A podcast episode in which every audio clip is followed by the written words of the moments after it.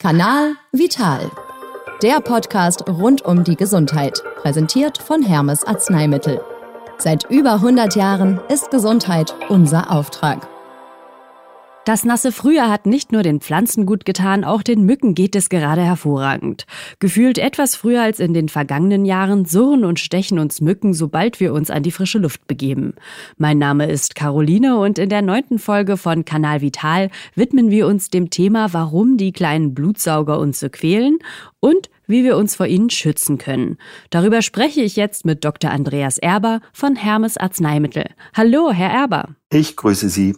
Wann ist denn eigentlich generell Mückensaison? Als Mückensaison gilt grundsätzlich der Zeitraum von Anfang Juni bis Ende September. Mücken lieben es warm und, ganz wichtig, feucht. Und hinzu kommt, dass milde Wintermücken nicht zuträglich sind. Das klingt erstmal paradox, liegt aber daran, dass zum Beispiel in Kellerräumen oder anderen Verstecken, wo Mücken gern überwintern, sich Pilzsporen bei milden Temperaturen besonders gut entwickeln können. Und die befallen dann die Mückeneier und auch die Larven und lassen sie absterben.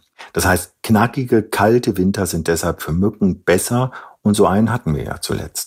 Wer genau sticht uns denn da überhaupt? Also es stechen nur die Weibchen. Die brauchen das Blut, damit sie Eier produzieren können.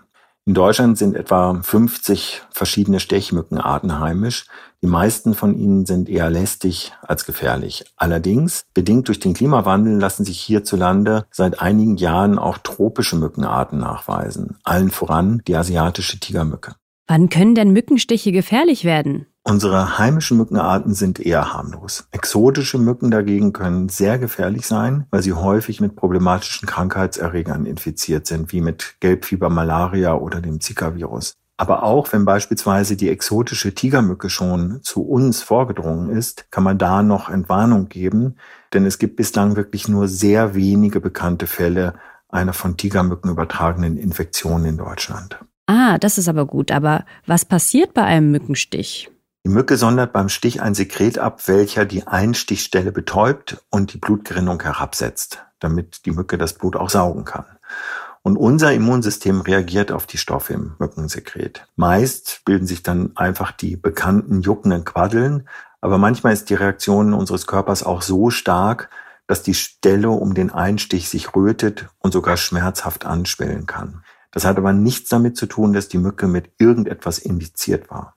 Ja, was mache ich denn am besten, wenn ich gestochen wurde? Sie sollten möglichst nicht kratzen, denn das kann dazu führen, dass Ihr Immunsystem noch stärker reagiert. Ansonsten hilft gegen den Juckreiz eigentlich nur kühlen. Und wenn Sie mögen, können Sie die Stelle auch mit Quark oder Aloe Vera oder auch mit einer aufgeschnittenen Zwiebel einreiben. Wenn Sie aber nach einem Stich Fieber oder Grippe ähnliche Symptome entwickeln, dann sollten Sie auf jeden Fall einen Arzt aufsuchen. Und wie kann ich mich vor dem gestochen werden schützen? Fürs Haus gilt Mücken fernhalten, also Fenster und Türen möglichst geschlossen halten oder mit speziellen Netzen präparieren. Wenn wir draußen sitzen wollen oder in der Natur unterwegs sind, können wir uns auch mit einem Mückenrepellent wie Antibrum aus der Apotheke schützen. Das enthält einen Stoff, welcher die Sinnesorgane der Mücke so verwirrt, dass wir für sie gewissermaßen unsichtbar werden. Ansonsten sollte man eher weite, möglichst dicke und helle Kleidung tragen, denn Mücken landen gerne auf dunklen Flächen und können eng anliegende Stoffe, die dünn sind, problemlos durchstechen. Dr. Andreas Erber von Hermes Arzneimittel, vielen Dank für das Gespräch. Gern geschehen. Mückenstiche sind bei uns meist also ungefährlich, aber sehr lästig. Am besten lassen wir uns von den kleinen Quälgeistern gar nicht erst erwischen. Weitere Infos gibt's auch unter antibrum.de und das war sie, die neunte Folge von Kanal Vital. Wir hören uns hoffentlich im nächsten Monat wieder. Ich freue mich jedenfalls, wenn ihr auch da wieder dabei seid. Bis dahin und bleibt gesund. Kanal Vital. Der Podcast rund um die Gesundheit fit sein und bleiben mit Hermes Arzneimittel. Seit über 100 Jahren ist Gesundheit unser Auftrag. Jeden ersten Dienstag im Monat bei podnews.de und allen wichtigen Podcast-Portalen.